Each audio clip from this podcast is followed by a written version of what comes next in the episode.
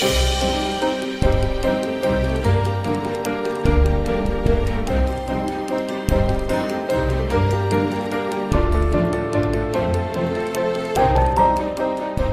位好，我是安东尼，欢迎收听文化艺术。瑞士巴塞尔美术馆正在举办阿尔格列科和毕加索的绘画作品联展。在我们这个时代，16世纪的埃尔格列科和20世纪的毕加索都是被艺术史、美术馆、艺术教育和艺术市场认定的伟大的画家。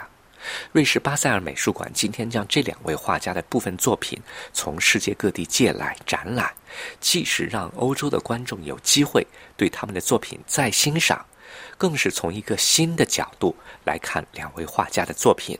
尤其是看毕加索在埃尔格列科那里受到的启发，这是不展人的用心。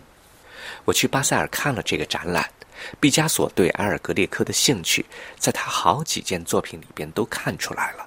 可是我的注意力最终倒不是落在毕加索的作品上，而是顺着毕加索的眼光。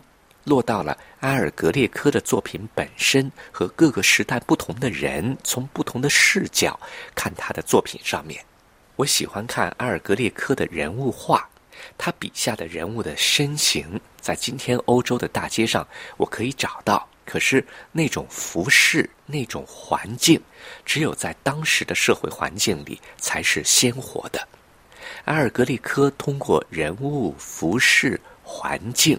把社会的鲜活、活灵活现的表达出来，而且还正对我们今天这个时代的审美趣味。细节能传神，神采能传情，情调有厚度，厚度有层次，层次有色彩。在埃尔格列科的结构和色彩里，没有一项是铺陈到极致的、紧绷到僵硬的。而是在一个明确的格局里，松弛有致的为画家在突出什么、如何突出的讲究里配合，相得益彰，却又涌动着某种与众不同的兴奋。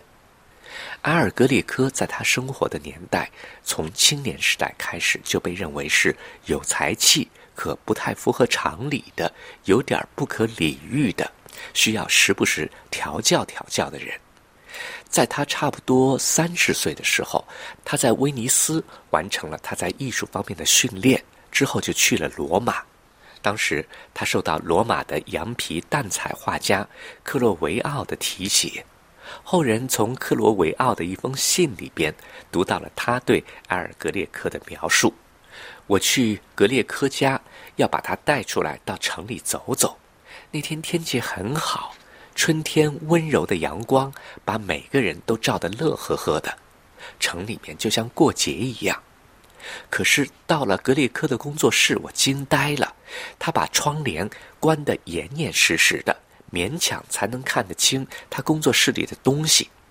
他坐在椅子上，没在工作，也没在睡觉。他不想跟我出门，因为外面的光线会影响他心里的光线。除了克罗维奥，那个年代其他人的画，直接间接的勾勒出埃尔格列科在性格上不太好跟人相处。他说：“宁可穷困潦倒，也不要过得俗里俗气的。”他批评罗马西斯廷大教堂里米开朗基罗的壁画，说色彩用的不对，他可以重画。他的这番话得罪了很多人。本来可能向他订画的藏家们开始对他的品味、对他的技术怀疑起来。当然，这只是一个插曲。后来，埃尔格列科画了一幅描述奥托曼帝国战败、西班牙、威尼斯和教皇领导的西班牙盟军战胜的画。画面里，菲利普二世穿着黑衣，戴着领圈，相当的有气魄。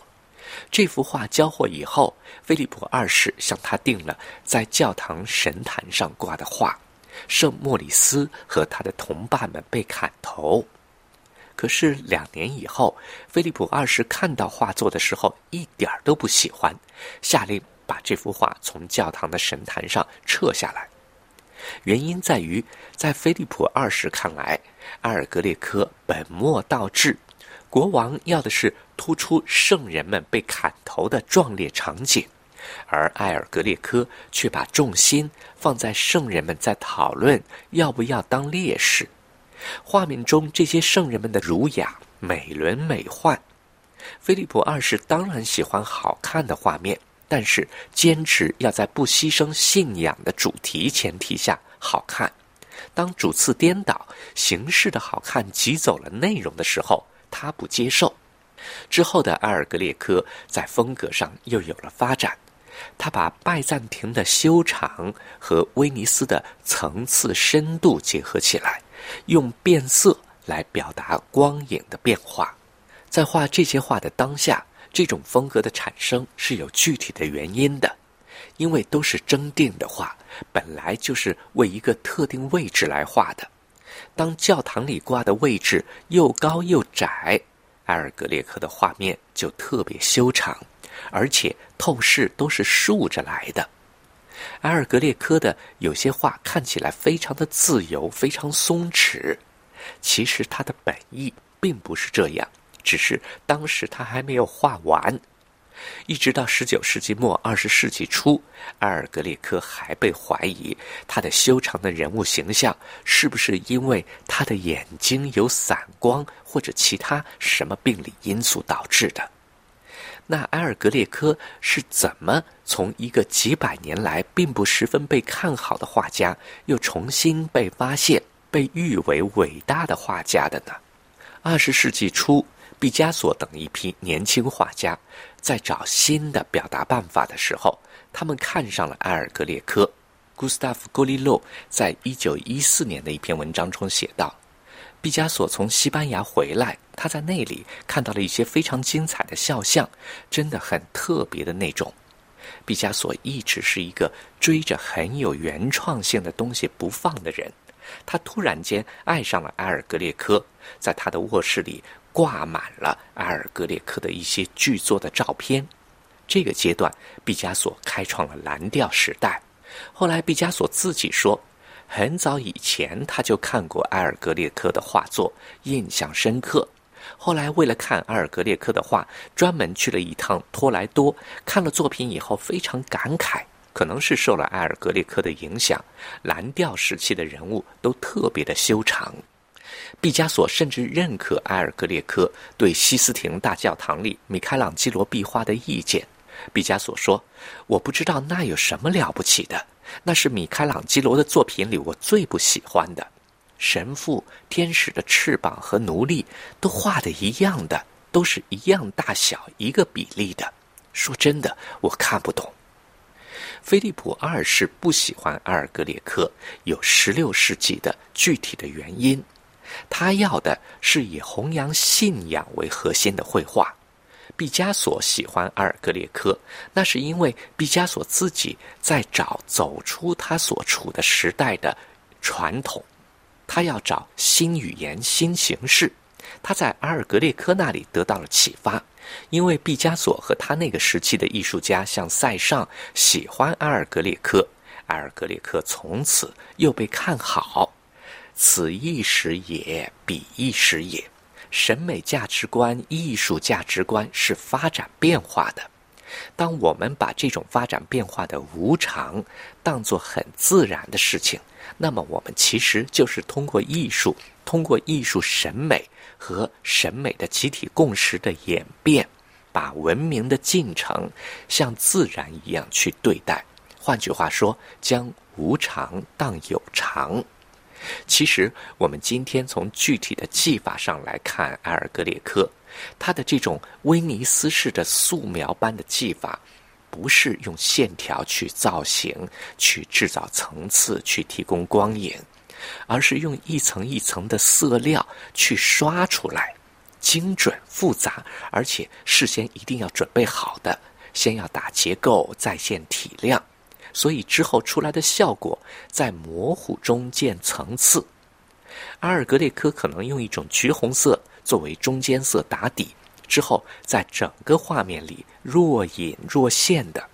有时候因为在上面又刷了一层其他颜色，这部分就变得透明。这是他准备绘画的结构统一的时候的一个关键步骤。